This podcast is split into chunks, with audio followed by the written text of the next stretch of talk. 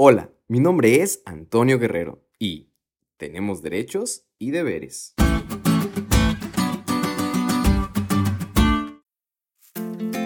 En la primaria nos enseñaban sobre los derechos y deberes. Seguramente recuerdas las listas y tareas que ponían los profesores para aprender al respecto. La sociedad ha catalogado muchos derechos y deberes para el ser humano, en los cuales incluyen tanto morales como legales. Prácticamente explican que el deber es una obligación de hacer algo o actuar de cierta manera para poder ejercer el derecho.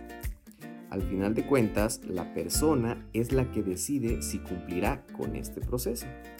Aunque realmente en la actualidad la sociedad corrupta ni hace su deber, pero sí exige ejercer su derecho.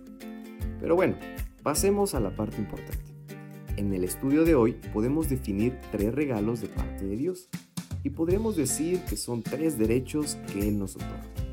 El primero es el medio ambiente.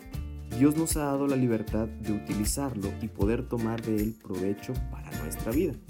Y nuestro deber es cuidarlo, trabajarlo correctamente, ser fructíferos y ser de bendición para los demás.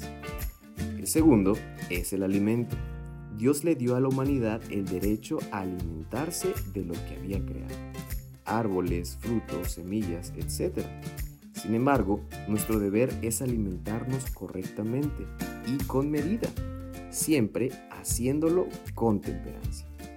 Y el tercero es el bonito regalo de la pareja. Dios nos dio el derecho de unirnos a nuestra pareja. Hombre y mujer los creó.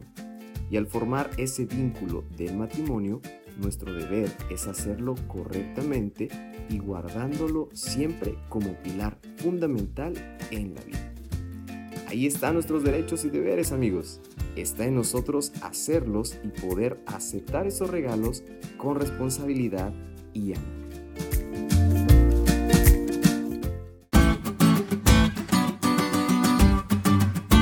¿Te diste cuenta lo cool que estuvo la lección?